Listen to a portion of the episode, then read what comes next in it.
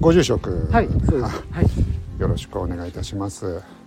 でまああのこれが早速はい。釣り鐘なんですね。はい。今あの YouTube でいろんなところのパネを撮ってで配信させていただいはい。たちょっとリンクを送らせていただいて、これはかなり特別なそうですね、あのー、こうやって見ていただいたら、このはい。下の形がはい。こう6つに切り込みがはい。入っておりますので、これはあの六葉蓮弁って言いまして、あのいわゆる蓮の花をハスの花。イメージして、はい。普段はこう普通の釣り鐘でしたらこの下は真っ平らになってるんですけども、大体この形はその大陸系中国の方にはこういう形のものはあれはもっとこう裾が広がってますけどね、あのあるらしいんですけども。であのこの形はこことあと山口県ですかね、はにもう一つあるだけなんですけどももう一つの方には銘が入ってないんですけどもこちらはあのここ、えー見ていただきます。どっちから見ていただいたこここの辺からこうご覧いただきますと、研究7年、えー8月15日大正生阿弥陀仏と書いてますのでこれがあのそのいわゆるこの釣り鐘のできた年代とあとこの大正生阿生阿弥陀仏っていうのはいわゆる東大寺の勧進僧の長元さんのことでで長元様からこの笠木におられた、えー、どうぞどうぞ上下さんにお送りになったということがここで分かりますので製造年がまあはっきりしてますので研研究でしたっけ究はい研究7年です、研究ってのは、ねはい、あの1196年ああはいじゃあ鎌倉に入ったし、うんうん。そうですね。はいい、い国ですもんね、はい。はい。音が硬いと思うんでよろしいですか？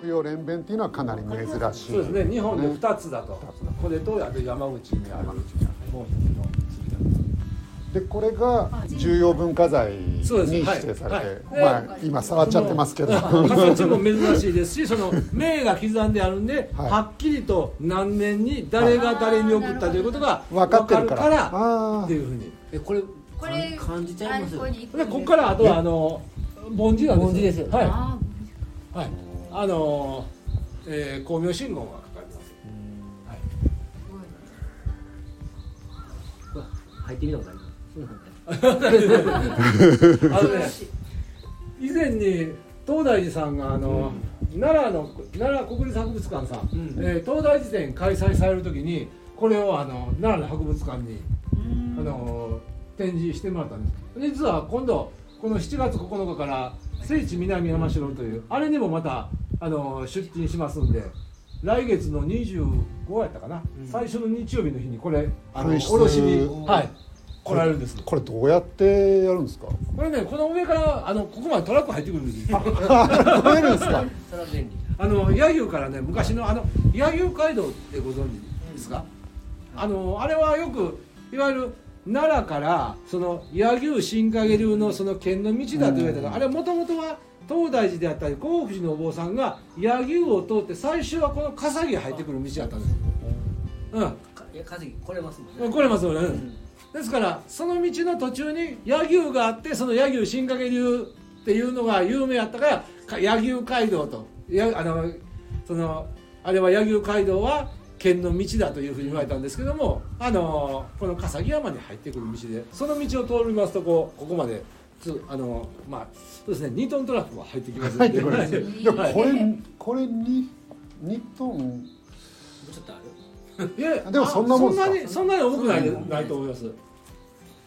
前にあの下げられあの持っていかれる時に重さ測らはったんですけど、はい。その時の数字を覚えてなくてまた今回はもう一回測ります、ねえ多いえーこれ一回なんか受けてから上を外すっていうそうです。あのね結局この辺まで台座を作って,、はい。作ってそれで、はい。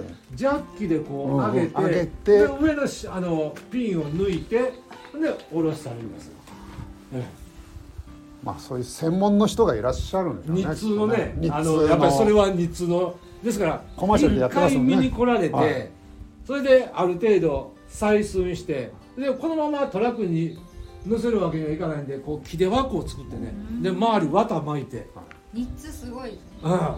うん、であのエアサスペンションのねあの流通品搬送搬送用のトラックで、ねうん、実はねこれ 前に以前あの持っていかれる時にそんなこと私全然その頃聞いてなかったんででその前の大晦日に「汚れてるな」って言ってここここから水ファーっとホースで水かけて車のブラシでこうやって磨いてたんですよ。そしたらある日なんか博物館に持っていきますって「えブ車のブラシで磨いてたのに木の枠でわざそれで綿でくるんで持っていかはったわと思って。で言いました磨きました。そう笑い話言いました。今度はなんかこれを X 線なんとか言いました。あおの蛍光なんとかで、はい。その今調べると材質も分かるらしいえんで、何でだうんできてるかできてるかは今は分からない。わうん、今は分かりません。うーん。であの青いからなんかまあ、まず銅青銅銅が大半であると思うんですまあよね、銅海中みたいな色そうですね。銅。がもうほとんどやと思うんにしてはでもなんかあすっごい青い。多分どの金属の成分が多いとかで、うん。まあやっぱり音のどこでどこで作ったかとうん。そうですね。かそれがまずでもきっとそあのこの前も博物館の方調査に来られてあの事前調査に来られておっしゃってたのはきっと運んではいやへんよと。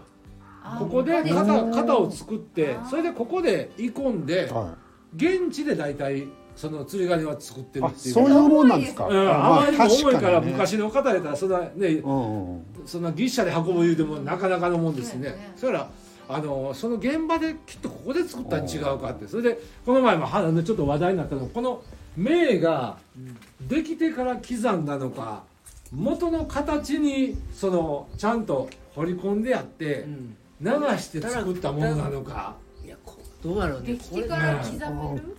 うん。いやできてからでかなり硬いから、うん。でなんかこうずっと見て。してはすごいでも正うん、正確にね。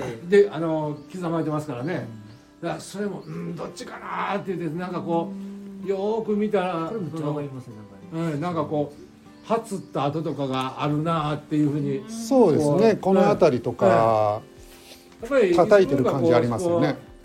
肩の間からあの鋳型の間からこう銅が染み出たとこなんかはこうはつったりしてるやろなっていうような話されたんですかね。諸行無はい。諸行無常はい。あーすごい。なでしょう滅法やったかな、うんあのーこれはそのまた一つ話があってあのー上慶さんがうんこの笠木山この南側に六角堂っていう般若台六角堂っていうその六角のお堂があってそこにおいでになった時に六角堂の縁でこう座ってこう庭を見てると庭の土がポコポコっとこう盛り上がってそれがぐーっと盛り上がってやがてこう人の形に変わったと。で「お前は何者や?」って聞いたところ私は苦笑心と言いますと苦笑心というこう人弁に「具」具ですね。あの貝みたいな字の「具」で生まれる、ね、神。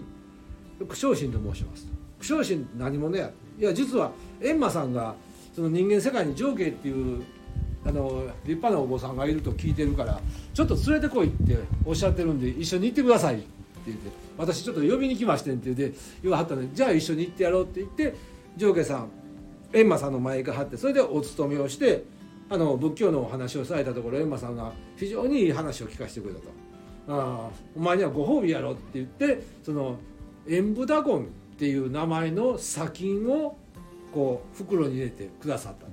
でその演武ダゴンという金がここに入ってんねやっていうおーじゃあその X 線の分析で金が出てくれ金がば出てくれば何かしらの金が。